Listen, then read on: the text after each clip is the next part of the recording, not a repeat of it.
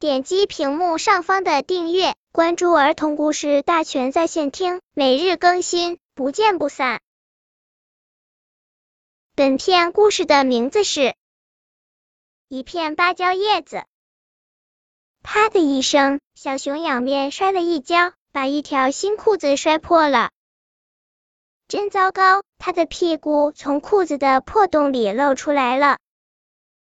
小熊还要穿着这条开裆裤走回家去，多羞人啊！袋鼠拍拍小熊说：“不用怕，你在前面走，我在后面挡着，人家就看不见你裤子后面的洞洞了。”就这样，袋鼠紧跟在小熊后面走了一段路，谁也没有发现小熊裤子上的破洞。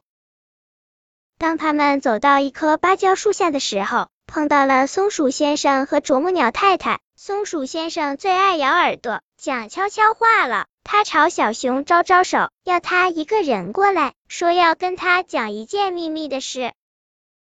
小熊一想，这下可糟了，要是让啄木鸟太太看见自己屁股上的洞，只要打一个喷嚏的时间，全森林的居民都会知道这件事情。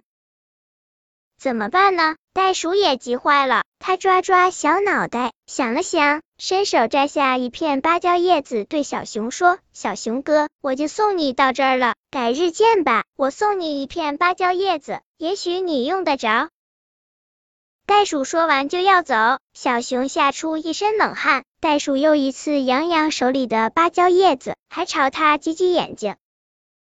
啊，我明白了！小熊忽然变得聪明起来，他心里很高兴。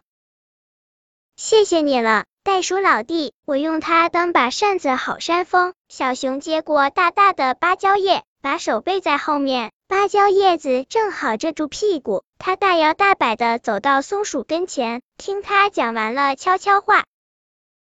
小熊回过身。朝袋鼠友好的笑笑，谢谢袋鼠老弟，你的芭蕉叶子对我真有用，我要留作纪念。小熊再也不用袋鼠跟在后面了，他背着双手，拿着芭蕉叶子，一摇一摆，挺神气的走回去了。